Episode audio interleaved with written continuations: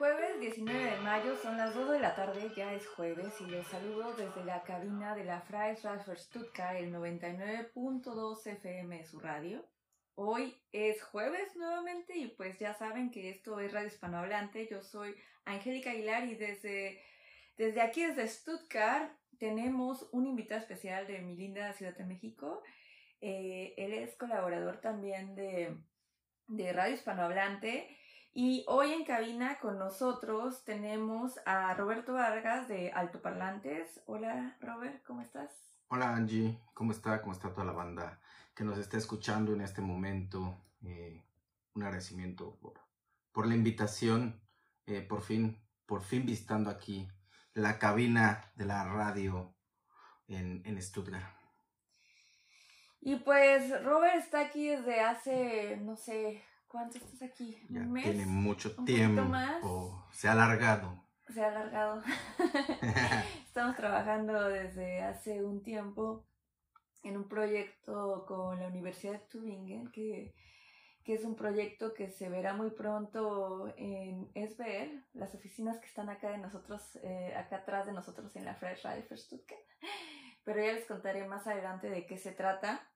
Y bueno, pues Robert es realizador, es periodista, tiene en su Instagram eh, mucho material, mucho contenido interesante, podcast, etcétera. Los invito a darse una vuelta. Eh, ¿Cuál es tu, tu Instagram? Mi, Insta- mi Instagram personal es roberto.carlos y, y, el, y el, bueno, en- el que utilizo para, para hacer algunas entrevistas es Somos Altoparlantes, que a fuerza de ser sincero tengo un poco descuidado, o mucho descuidado. Eh, y también están los, los podcasts en, en Spotify. eh, aparezco como altoparlantes. A W L T O P. Bueno, más Bueno, altoparlantes, búsquenlo así. Pero este, pues sí, ahí búsquenlo y ahí también está todo el contenido de todas las entrevistas que, que he realizado, que he podido tener.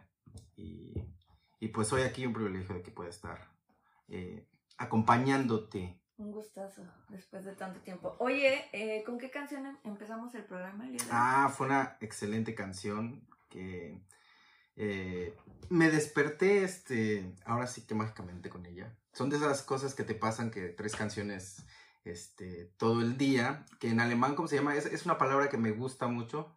Sí, esa palabra también me gusta mucho. Se llama Orbun, como, como un gusano en el oído. Toda, to- todo el día la he traído en, en la cabeza. Es una canción del Control Machete, un- del disco, del, del tributo al príncipe de la canción de José José, que te trae muchas, muchos recuerdos, Menji, porque tú eres de, de la hermana república de Clavería. En mi corazón forever. La, es, es la parte de Ciudad de México más bonita. Yo sé que no lo Según entiendes, dices pero, tú. pero es verdad. y bueno, eh, esta canción eh, que se desprende de este disco, un disco de 1998, eh, que cuenta con, con diversas bandas, este, como Julieta Venegas. ¿Te gusta Julieta, Sí, con los o ángeles no azules. mucho. Con los ángeles azules, sí. Con Los Ángeles Azules. El Gran Silencio también. El gran Este, silencio. sí, sí, sí. Hombres G también me parece que, que aparece en, en este soundtrack. Pero no, la verdad es que no me hagan caso porque no estoy muy seguro. Hombres G me parece que no. Pero este, pues sí, son, son varias, varias bandas las que aparecen en este disco tributo a José José. Y, y esta canción me parece que, que puede dar pie a, la entrevista que, que también tenemos. Digo, ellos no son de Nogales, pero son de Monterrey.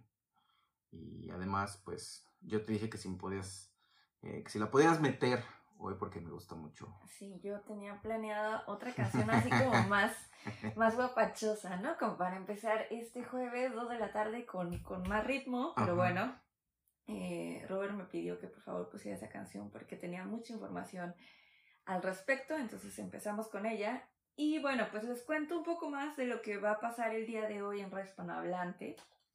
Eh, Robert y yo tuvimos el honor de hacer una entrevista muy interesante con una compositora y cantautora mexicana que se llama René Coase.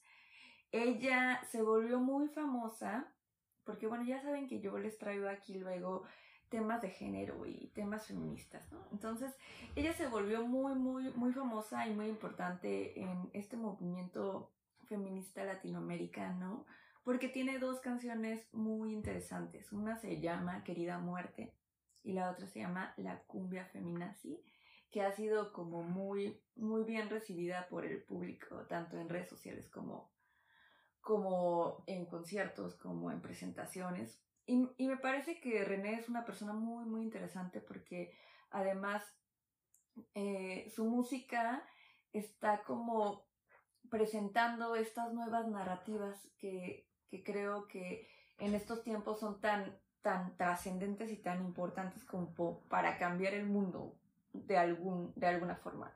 Y tiene muchos temas sociales, tiene temas de migración, tiene temas que tienen que ver con nosotras, ¿no? Con, con nosotros en Radio Hispanohablante. Y también temas de la comunidad LGBTQ+. Plus, plus, plus. eh, entonces ella nos contó muchas cosas. También Roberto me acompañó eh, e, e, estos últimos, estas últimas semanas fueron un poco estresantes porque yo no había podido estar otra vez en Radio Hispanohablante y Lucero se encargó, que le mando un saludo especial a, Lucero que el lunes cumplió años. Felicidades amiga, te queremos, te extrañamos en Radio Hispanohablante. Y bueno, Lu estuvo, estuvo al, a cargo de todo lo que era la radio. Y bueno, pues ahora regresamos justamente con esta entrevista, aprovechando la presencia de, de Robert aquí en Alemania. Y pues no sé, Robert, ¿tú, ¿tú, qué piensas acerca de esta entrevista que le hicimos a René? Bueno, pues yo, pienso que, que, fue bastante, eh, primero que nada, eh, tuvimos la facilidad, ¿no? Ella, ella se prestó muy bien a que, que la pudiéramos entrevistar y que le preguntáramos ahora sí que de, que de todo, Creo que es alguien, este, ajá, como muy dispuesta a contestarte eh, lo que le preguntes, muy auténtica me pareció también. Y en ese sentido, creo que, este, pues la entrevista se llevó, este, a buen puerto. Este, la conocimos tanto musicalmente como personalmente, que creo que no son, no son muy distintas, ¿no? Ella escribe, como nos decía, escribe como muy eh, auténticamente lo que siente, ¿no? Lo que vive, lo escribe y, y en, sus en sus canciones, perdón, este, te das cuenta, ¿no? De, ese, de esa frescura, pero también de, de pues ese punto de vista eh, muy acertado que tiene eh, hacia estos temas, ¿no? Y eso creo que cualquier músico o, más bien el público lo agradece cuando te encuentras artistas eh, pues así, ¿no? Claro, y bueno, déjenme decirles que la verdad yo musicalmente no estoy tan también instruido, por así decirlo, pero, pero Robert la verdad es que tiene mucha experiencia con cantantes y con entrevistas a cantantes. y le gusta la buena música, ¿no? Entonces creo que, que su opinión tiene más valor que, que lo que yo les pueda contar, ¿no? Pero a mí me gusta mucho, o sea, no solo por las temáticas que ella maneja, y de hecho me pareció muy interesante para la radio, para traer una entrevista, una historia de vida, eh, una historia de vida más para, para este repertorio de charlas que tenemos para ustedes. Y pues sí, más adelante eh, no se despeguen porque vamos a escuchar a René Coles y todo lo que nos tiene que contar acerca de su música, de su vida, de sus experiencias. Y bueno, eso es un uno. Y antes de irme a más música, quiero, quiero hacerle unas cuantas preguntas a Robert, ¿no? Porque él, él vino por primera vez a Europa en este viaje que empezó el el 20 de marzo, ¿no? 23. 23 de marzo. Y, y me parece muy interesante saber qué es lo que piensa alguien que está aquí como, como turista por ahora, por ahora. Eh, ¿qué, qué, qué, impresión le dio, qué impresión, qué piensa de Alemania, qué piensa de otros lugares? O sea, ya nos estará contando ahorita. Pero eh, quiero, quiero seguir como dando esta intro porque a mí me parece muy interesante y yo creo que ustedes también, queridos radioescuchas, porque yo ya llevo 10 años aquí, entonces las cosas no me parecen, no son tan, o sea, ya son parte de, de mi cotidianidad, ¿no? Ya, eh, igual si voy, voy a México y me refresco y regreso con cierta ciertas, ciertos comportamientos, no sé, pero ya no veo Europa o, este país como lo veía hace 10 años, ¿no? O sea, ya no es, no lo veo igual. Entonces tú, tú dime, tú dime, ¿qué pensaste justo cuando llegaste ahí al aeropuerto de Frankfurt? ¿Y qué sientes? ¿Qué, qué, qué, qué te ha dado este viaje? Pues bueno, primero, con lo que yo hiciera un temor que, me iba a enfrentar, pues es el idioma, ¿no? Claramente, no hablo, pero ni jota de alemán. He aprendido algunas palabras y, pues ya, y entonces, digamos que una primera barrera, por así llamarlo, pues es el idioma, ¿no? Pero en cuanto tú pisas este país, en verdad sientes la firmeza y lo fuerte que es eh, en todos los sentidos. El orden que, existe y, lo puedes ver en sus calles, ¿no?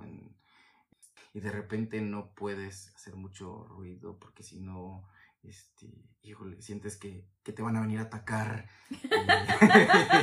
y, de pronto dices, no, mejor.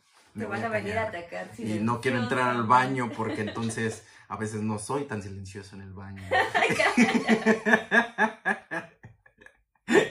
eso. Dices, no puede ser. Pero también yo creo que depende de, de la región en donde estamos, ¿no? Eh, ok.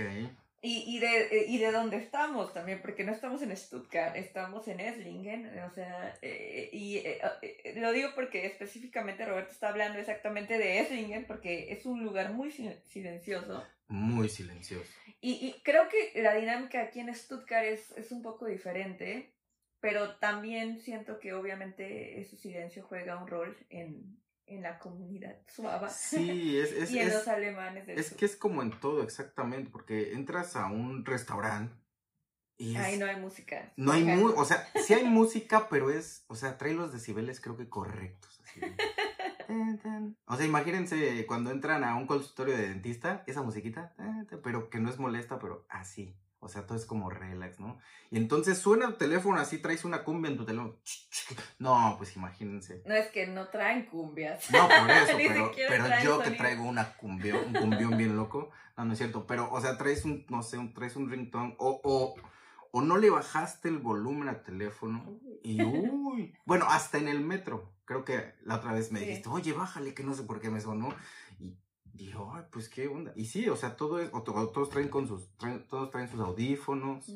Pero sí, o sea, creo que aquí el silencio es una parte, mm, yo no diría esencial, primordial, ¿no? O sea, y, y pues te acostumbras, ¿no? Tú llegas como del ruido, del caos de la Ciudad de México, y llegas y no que no haya caos, pero es, pues es otro, es otra cosa, ¿no? Es, o sea, van como a su propio ritmo y sí es otro mundo, o sea, te, te, encuentras con otro mundo totalmente. Y cómo me ha ido eh, también los horarios, ¿no? O sea, los horarios también son bien distintos. Desde que, eh, por ejemplo, me decías que aquí se come a las 12 del día. Y yo te decía, no, pues a las 12 del día yo a veces apenas me voy levantando, ¿no? O sea, cuando no tengo nada que hacer, a las 12 del día apenas me voy levantando y, y, voy desayunando algo, si es que desayuno, si no, pues ya hasta en la tarde, que en México eh, yo acostumbro como a las 2, 3 de la tarde a, a comer. Entonces también esa, e, esos cambios, pues son, son fuertes, ¿no? Son fuertes cuando, cuando no has vivido esto. No sé a ti cómo te haya ido, pero a mí no me fue tan mal porque tampoco es que me queje, tampoco es que me, me hayas matado de hambre como, como querías. no, no, no, pero, pero creo, que, creo que me ha salido bien. Y la verdad es que en general eh, Alemania te ofrece, te ofrece muchas cosas, te ofrece muchas vistas lindas. Eh, es un país increíble, lo tengo que decir. Este, Berlín me, me pareció eh, pues muy cosmopolita. Escuchas eh, lenguajes de todo, prácticamente de todo el mundo. la gente creo que sí es más amable en, la ciudad como tal. Y, y sí se atreven también a hablarte en, otros, en otros idiomas, ¿no? Nos encontramos a muchos latinos que, que hablaban español también, ¿no? Y, y, muchas veces yo tengo que aceptarlo. Mi miedo, pues, ha sido ese, ¿no? Al salirme y, y, encontrarme con que ni siquiera me quieran hablar en inglés, sino en alemán. Y, entonces ha sido así de, hijos, ¿cómo le voy a hacer? O cómo me subo al metro. O han sido ciertas cosas, ¿no? Que, que, que yo he experimentado, que he vivido, pero que de ninguna manera eso creo que me detendría para, para no venir. O sea, creo que eso sería como eh, decir quiero, quiero aprender alemán, más allá de que es muy difícil, sí sería como una motivación de decir, eh, sí, sí, sí me la juego y sí, sí me gustaría venir a, Alemania a aprender el idioma y, aprender constantemente de lo que es Alemania, ¿no? Sus costumbres y cómo vive la gente y, pues todo ese, todo ese rollo. Pues perfecto, pues qué gusto saber que te gustó Alemania. Sí, que te gusta Europa. Sí. Y pues vamos a seguir platicando de esto, pero primero vámonos a una pausa musical y después vamos un poco con la música de René y luego nos vamos directamente a la entrevista y volvemos a cabina. Entonces, es la hora de las complacencias. Por favor, Roberto, dime qué canción quieres escuchar. Pues yo creo que me agarraste en curva, porque no venía con otra preparada. Pero, ¿qué te parece si la guitarra de los auténticos decadentes? Ya que también te gusta para que lo disfrutes, porque sé que el principio no, no lo disfrutaste tanto. bueno, vale, pues los dejamos aquí con la guitarra de los auténticos. Bueno, ahora vamos a tocar una canción, un emblema de guitar, la guitarra. La, la guitarra auténtico decadente, toma uno.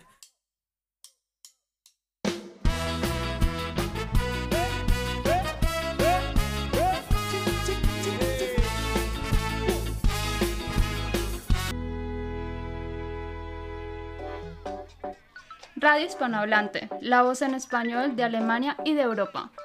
Sintoniza la frecuencia de la Freies Radio für Stuttgart, el 99.2 FM, o da clic en el live stream de nuestra web, freies-radio.de. Pasa una hora genial y alegre con nosotras, cada segundo jueves de mes, de 2 a 3 de la tarde. Más información en nuestra cuenta de Instagram, Radio Hispanohablante. Continuamos. Pues René, muchas gracias por esta entrevista, gracias por tu tiempo, bienvenida a Radio Hispanohablante. Y pues queremos empezar hablando de ti. Cuéntanos, por favor, quién es René Ghost. Hola Angie, mucho gusto estar con ustedes. Saludos a todo el auditorio de Radio Hispanohablante. ¿Quién es René Ghost? Pues qué pregunta tan difícil, ¿no? Autodefinirse siempre es complicado. Eh, en, en tag words, en palabras cortas, te puedo decir que soy cantautora, soy feminista, soy una persona muy orgullosamente queer, soy pocha por lo que puedes escuchar también. Crecí en la frontera entre México y los Estados Unidos, entonces hablo ambos idiomas como muy mezclados y eh, me gusta en mis canciones abordar narrativas que procuren un cambio social em, hacia la equidad, ¿no? A cualquier grupo que pudiera ser vulnerado o que esté siendo vulnerado, especialmente a los grupos, pues, eh, a los cuales me adscribo, ¿no? Como que, que, cuya, que mi identidad es parte de, ¿no? Como justo eh, temas de género, temas de equidad LGBT, temas de migración eh, y otras temáticas, ¿no? Pero también soy hija, soy nieta, soy muy chipilona de mi abuelita Socorro, que tiene 91 años. y soy, pues, una persona como muy soñadora, yo creo, que cree que todos venimos aquí con un propósito y creo que el mío justo es transmitir estos mensajes. Qué bonito y qué interesante. Por eso estamos muy, muy interesados en ti, en tu trayectoria y tus ideas. Y también sabemos que así como nosotros, has vivido como esta experiencia de estar en, en dos países, ¿no? Como no sé si decirlo como migrante porque pues tú naciste en Estados Unidos, pero tienes también esa conexión con México y en alguna entrevista decías que eras como una chica fronteriza. Entonces me gustaría saber, actualmente estás viviendo en Estados Unidos, en Nueva York, ¿no? ¿Cómo es tu vida allí y cómo ha sido esta faceta de migrante, por así decirlo, y esta experiencia de estos dos mundos tan distintos? Yo creo que es completamente posible migrar teniendo los documentos del país al que vas. Eh, o sea, se puede tomar de esa manera porque yo crecí toda la vida en México. Y si bien mi historia de migración no es una historia em, de, las, de las menos privilegiadas, más bien es una historia de migración más privilegiada porque no pasé por esa barrera em, de, los, de los papeles y todo eso, también hay cosas culturales eh, y cosas que, que, me marcan a mí al estar en el territorio estadounidense que no suceden estando en México, ¿no? Como que cuando estoy en México, yo sé que estoy en mi casa, yo sé que la gente eh, mayor o menormente luce como yo, aunque también existen temas de colorismo, por supuesto, en ese territorio y en todos los territorios. Eh, pero cuando estoy en Nueva York, ciertamente me considero y me siento más como parte de la otra edad, ¿no? Es una ciudad bastante blanca, si bien obviamente también es eh, una ciudad también pues muy negra, de muchos migrantes, de muchas personas de todo el mundo, ¿no? En, el tren encuentras todos los idiomas, es parte de lo que me enamora de esa ciudad, que hay tanta diversidad. Y entonces también hay esos espacios para entendernos, eh, que no como este discurso hegemónico blanco y a partir de él. Y al mismo tiempo, sí es la cultura dominante y la gente que tiene el poder, la toma de decisiones, la mayor cantidad del dinero, pues sigue siendo el hombre blanco, cis con alto nivel de educación, etcétera, ¿no? Como creo de verdad en todas partes. Em, sin embargo, también reconozco pues mis privilegios eh, en este sentido de, haber nacido en Estados Unidos, de haber no, tenido que batallar con esas cosas. Yo, al ser de frontera, he visto también las historias de personas que pasan eh, por aquí de maneras muy complicadas, ¿no? Y toda la política migratoria estadounidense, que es muy compleja, muy, muy fea. Compleja es por decirle bonito, pero realmente no es nada bonito.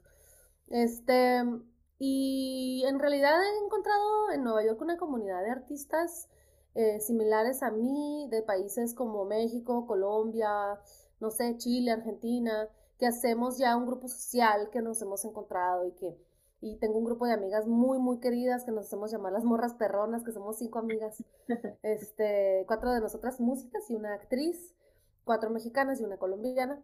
Y, y, entonces tengo esa fortuna, pero es una ciudad en realidad muy fría, muy grande, muy opresora desde su capitalismo. Yo siempre digo que es la capital del capitalismo. Em, y entonces eso lo convierte, eh, pues, es un reto también como música independiente sobrevivir allá, ¿no? Y bueno, hablas de, eh, hablando precisamente de, del vivir en, entre dos países, eh, ¿cómo trasciende en tu música? ¿Cuál dirías que, que, puede subsistir más en, en, ese ecosistema musical que tienes? el de Estados Unidos, el de México, eh, ¿Cuál podría ser, René?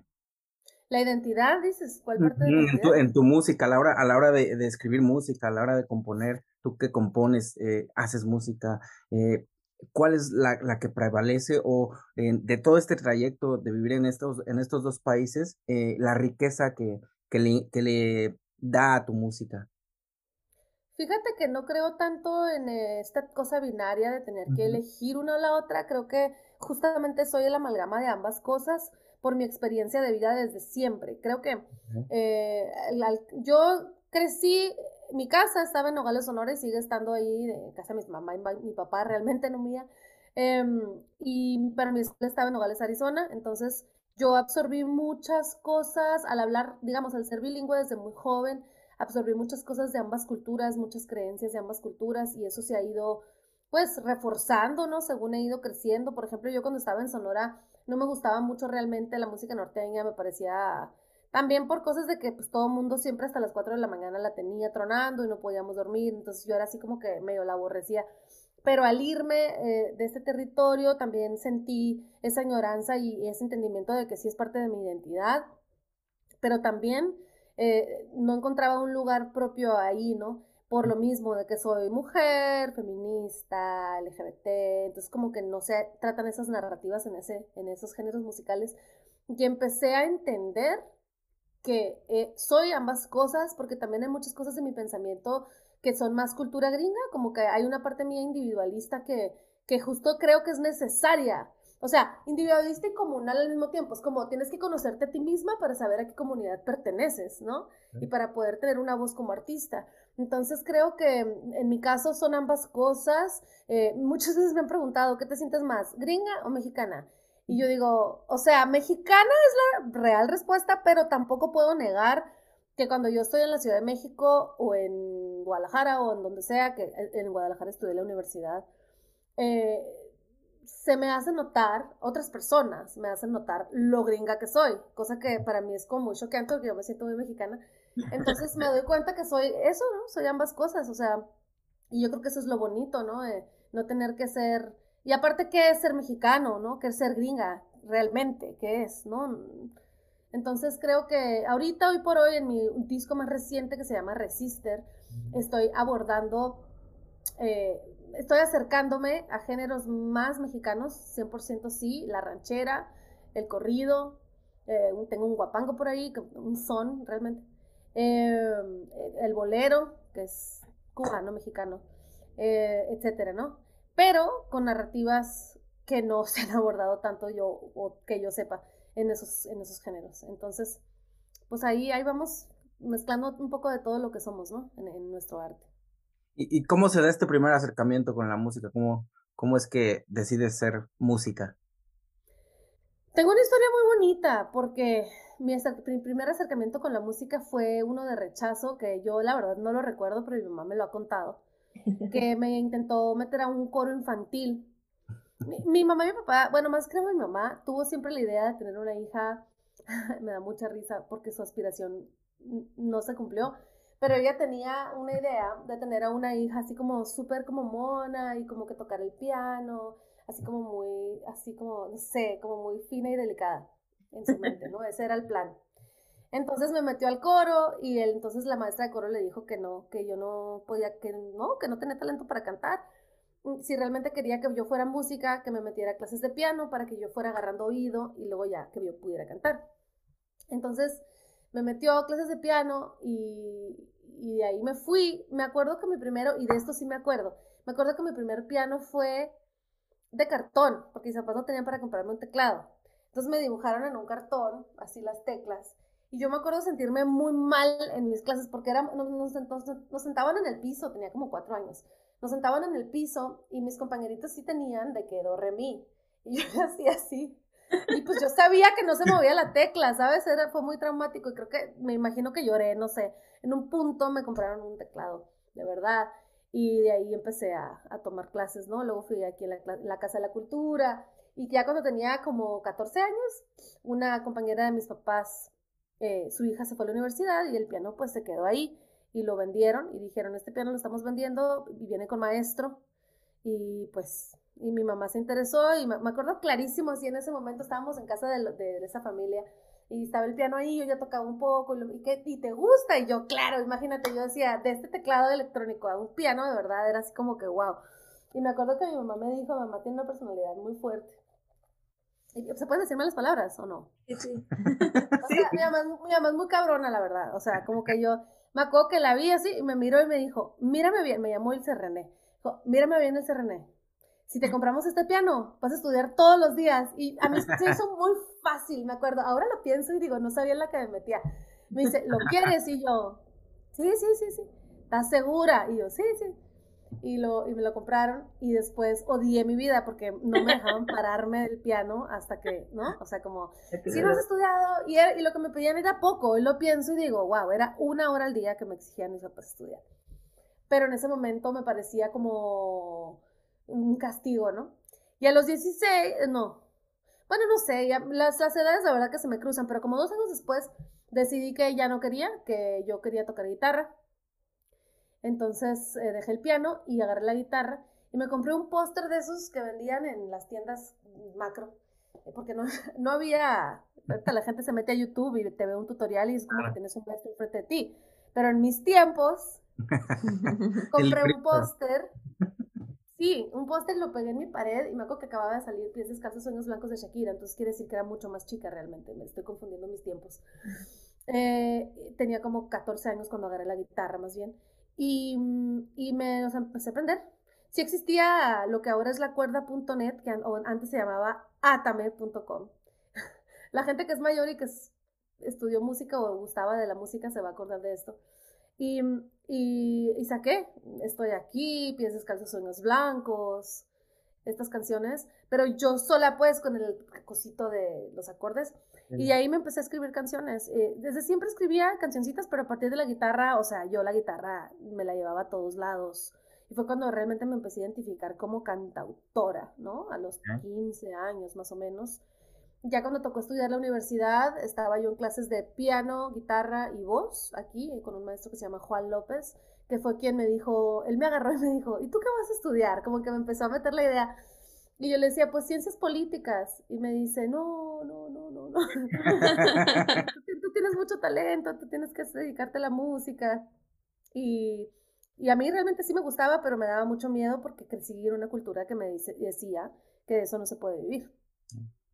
Y entonces él me dijo, no te preocupes, yo voy a hablar con tu mamá y tú le vas a echar ganas y todo. Y me acuerdo así perfecto cuando le dijo, bueno señora, así, su hija va a estudiar música y mamá, ¿qué? Así como, ¿a qué me trajiste? Así que, ¿qué está pasando?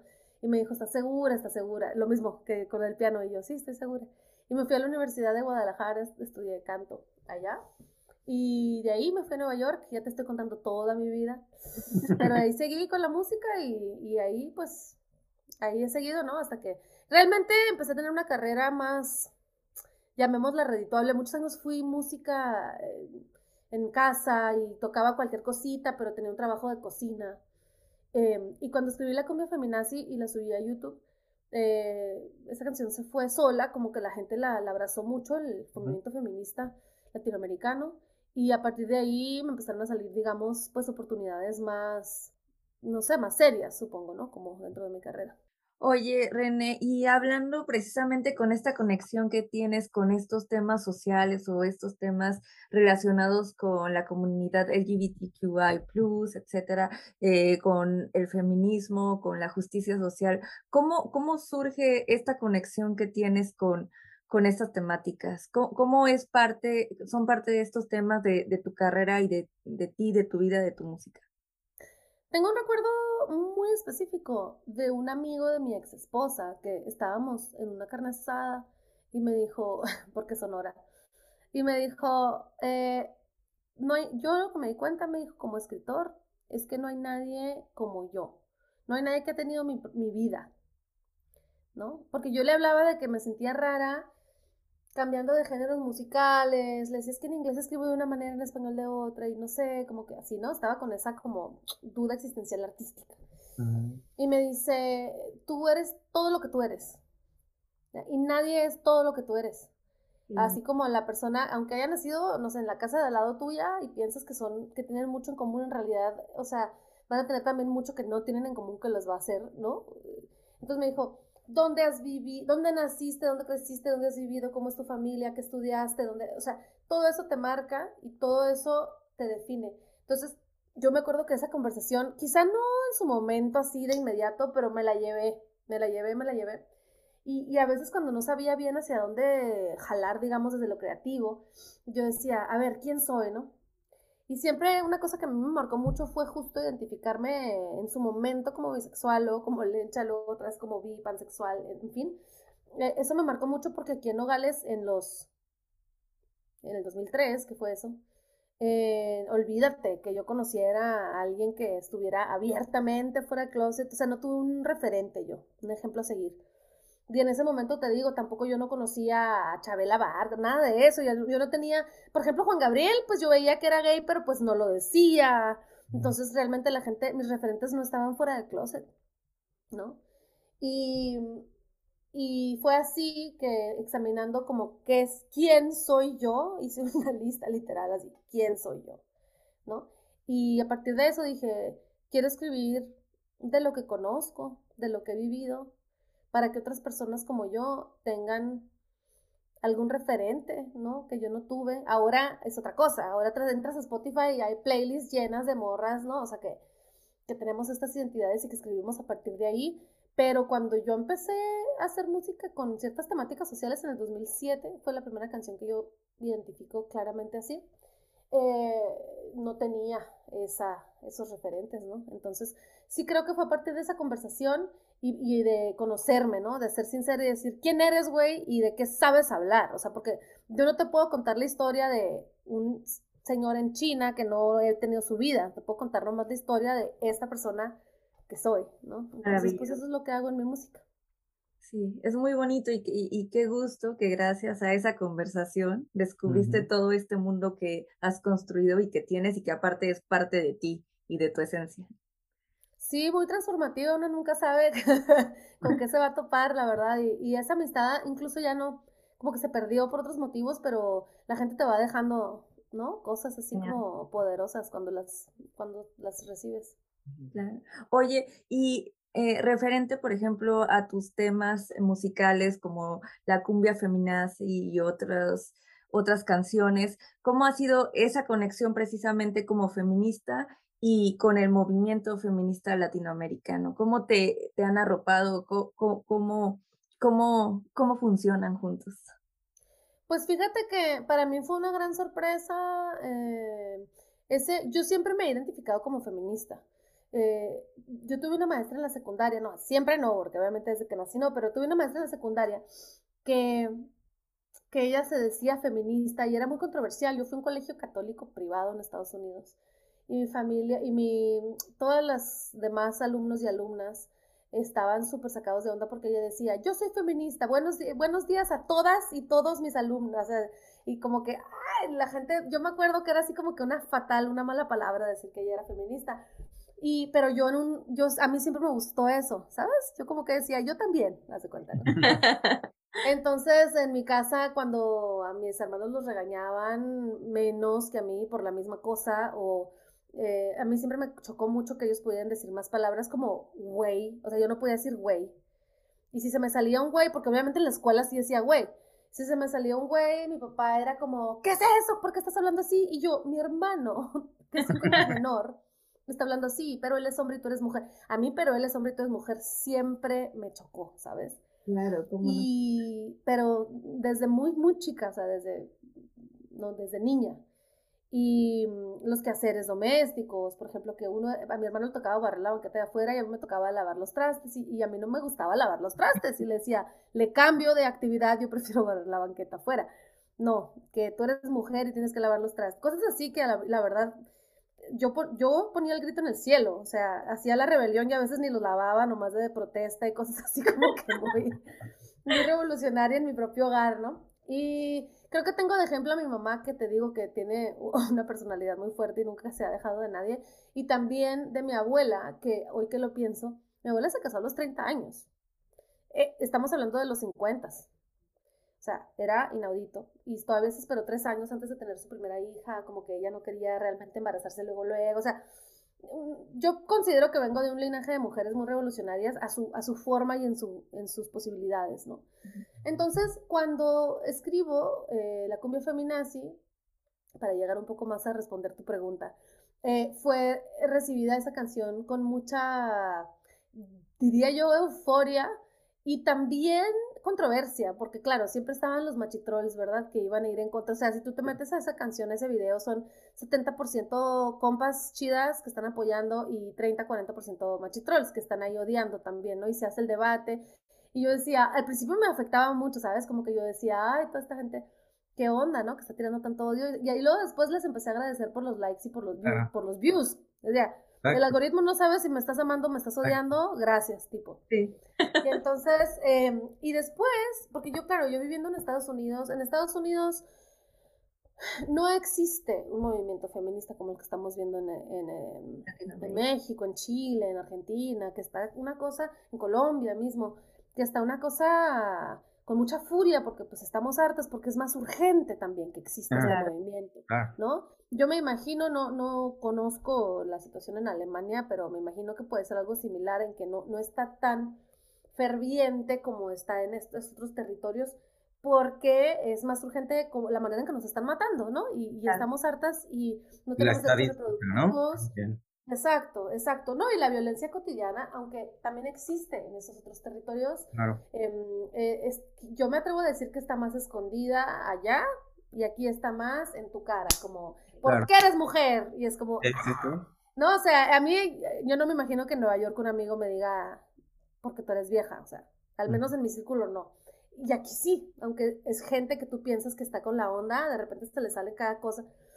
Entonces, eh, entonces, este, fue, perdón, me entró un mensaje y me súper distraje. Me entró un mensaje de la compu. Eh, ah, entonces, retomo. Me sentí muy acuerpada eh, y yo también al mismo tiempo me di cuenta que sin saberlo estaba escribiendo una canción que era importante para algunas personas y personas que incluso pues yo no conocía, ¿no? Entonces ahí fue cuando me di cuenta del poder, que siempre he escrito de cosas que son para mí importantes, pero que al escribir para algo que era uh, algo colectivo, o sea, algo mucho más grande que yo, eh, estaba dando poder también a otras personas y que eso era un efecto avalancha.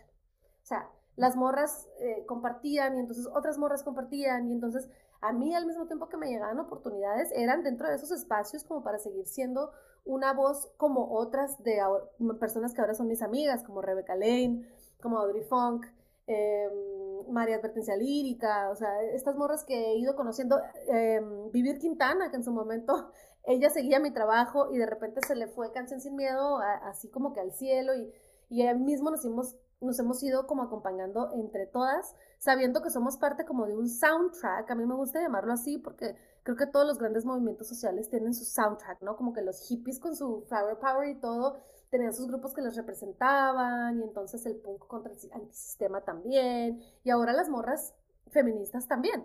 Entonces a mí me enorgullece mucho ser parte de ese, de ese soundtrack y, y e, eso mismo me inspira, ¿no? Aprendo, he aprendido tanto, tanto, tanto, me he deconstruido yo misma tanto, creo que cuando escribí la combi feminazi no pues no, no sabía la mitad de las cosas que sé hoy ni ponía en práctica para mi propia vida, la mitad de las cosas que, pongo en práctica hoy en temas de autocuidado y todo eso y todo eso se lo debo a las morras que arroparon también mi trabajo y lo hicieron como parte de su, de su soundtrack, ¿no? Como un himno para, para la comunidad. Oye, René, y hablando precisamente de estos soundtracks, ¿Cómo te sientes de que tu música sea tomada, sea tomada en cuenta para diversos eh, proyectos fílmicos y, televisivos? ¿Cómo, ¿Cómo, te encuentras con, con, eso? Muy contenta, en realidad me encanta que, digo, a quien no le gusta que reconozcan su trabajo para empezar, pero también em, entender que no es tanto algo para mí como lo es para ah, un grupo mayor de gente, lo mismo que, te decía, ¿no? O sea, he, conocido gente que me dice, mm, eh, mi papá era una persona que usaba la palabra feminazi y a partir de la canción la comió feminazi ya no lo hace. O incluso hombres en mis conciertos, ¿no? Que, que me dicen, eh, con Querida Muerte, tengo una canción que se llama Querida Muerte, no nos maten. Que han, han, habido hombres que me dicen, mm, nunca había entendido por qué se quejaban tanto de tal cosa, ¿no? Y al escuchar esta letra tan, pues no sé, reveladora, me, me, pude conectar durante cinco minutos con ese miedo, con esa experiencia que tienen ustedes en la calle todos los días. Entonces, que esas experiencias micro se lleven a lo macro en, proyectos justo como en la pantalla eh, grande o documentales o cortos, ¿no? Eh, que, que, han licenciado mi música para usarla o, simplemente que esté en la radio. O sea, mi música suena en Radio Universidad, en Radio Ibero. Eh, son cosas que yo me enorgullezco porque realmente crecí en una frontera chica, aunque es la más importante de Sonora, también es chica, no, no tienen la, infraestructura de Juárez o de Tijuana, que tiene un poco más de oportunidades, ¿no? En las universidades y todo eso. Y yo siento que todo en mi camino estaba puesto para terminar en el closet, casada con un narco, con 10 hijos, o sea, como que, y no, ¿sabes? De verdad, y, y no. Entonces, para mí eso es motivo de orgullo a nivel personal. También, como les digo, reconozco mi privilegio de haber podido tener una educación que me dio otras opciones. Y lo que intento hacer con eso es regresar a, alguien, no sé, a quien lo necesite, a quien lo quiera escuchar. Em, y no porque yo esté acá, sino porque eh, yo también estuve eh, sin, esa, sin ese mensaje muchos años de mi vida, ¿no? Y entonces lo quiero compartir y qué mejor que con plataformas como estas producciones audiovisuales que eh, tienen más alcance para transmitir ese, ese mensaje, ¿no? Y, una audiencia mayor, digamos, ¿no? Oye, René, volviendo un poco al tema del feminismo, me gustaría saber tu opinión precisamente por, por estas estadísticas y por estos números tan, tan, tan increíblemente espeluznantes de que en México, por ejemplo, son asesinadas 11 mujeres al día y esta violencia tan fuerte que se vive en nuestro país. ¿Por qué crees que es importante ser feminista? Creo que ser feminista es más que importante para mí, es urgente. Creo que hace falta eh, más voces para, voces para el mensaje, ¿no? Para mí lo importante es el mensaje y entre más portavoces existan, más portavoces existirán, ¿no? Creo que todo el mundo tuvimos ese despertar, quienes estamos ya mm, identificándonos como feministas, tuvimos ese despertar eh, donde pudimos ponerle nombre a las cosas que estábamos sintiendo y que nos habían sucedido. Creo que cuando no estás en ese lugar de poder, es mucho más fácil ser víctima de violencias sin saber eh, escapar de ellas o, pararte fuerte frente a ellas. Creo que mm, eh, es como, digamos, como un virus bueno, o sea, una vez que ya, porque cuando ves, cuando ves las cosas, digamos, el machismo, eh, los efectos del patriarcado en nuestra sociedad, no los puedes dejar de ver y los empiezas a ver en todos lados. Y entonces tener esas conversaciones con tus amigas que a lo mejor no estén, tú no te imaginas cuántas amigas yo tengo que decir, es que, o sea, sí respeto y quiero equidad de género, pero así como que llamarme feminista, no. Y eh, cinco años después están del otro lado, ¿no? Porque entienden esa urgencia. Y también creo yo que no ser parte de la solución es ser parte del problema en toda instancia donde un grupo esté siendo vulnerado, ¿no? O sea, llámese eso, racismo, sexismo, em, no sé, discriminación de cualquier tipo, capacitismo. Em, es, es, importante ser una voz que aporta eh, y no una voz que se calla. Para mí una voz, yo tengo una frase que eh, Ángel Cano, que es una ilustradora mexicana muy buena, eh, a veces sube frases en su Instagram de, de, morras y tal. Y una vez me dijo, René, ¿qué te enseñó el feminismo? Para el mes de marzo, creo que hace dos años, hizo una dinámica donde nos preguntó a varias. Y yo, lo primero que se me ocurrió fue, el feminismo me enseñó que calladita no me veo. Contrario al calladita te ves más bonita. Pues calladita realmente no te ves, güey, porque no sabemos quién eres, no sabemos qué quieres, no sabemos qué necesitas, tú misma no sabes qué necesitas, ¿sabes? Entonces creo que por eso es importante ser feminista. Eh, y una por ti primero, pero también por todas las morras que están pasando por lo mismo que tú solo por ser mujeres, ¿no? Creo que es un acto de amor propio y comunal colectivo también. Pues René, muchas gracias por esta entrevista. No sé si antes de irnos nos, nos repites otra vez tus redes sociales para que te sigan y también les le, que, le querrías dejar un mensaje a nuestro público hispanohablante. Claro que sí, un saludo enorme para toda la gente de Radio Hispanohablante que está escuchando. Le saluda a su amiga René Ghost con mucho cariño en este momento desde la frontera entre México y los Estados Unidos. Les invito a seguirme en mis redes sociales, arroba reneghost, y se los deletreo, se escribe tal cual como suena en español. Es arroba R-E-N-E-E-G-O-U-S-T.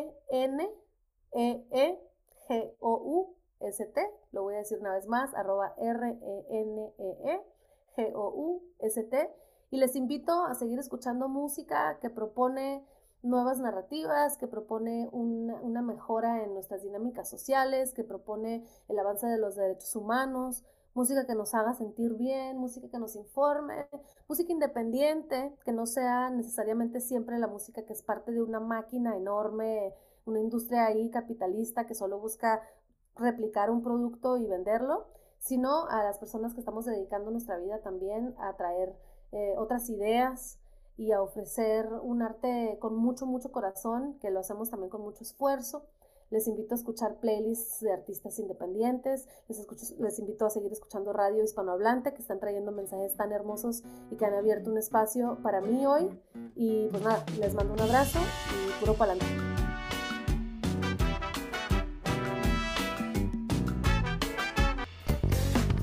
Radio Hispanohablante, la voz en español de Alemania y de Europa. Hasta la próxima.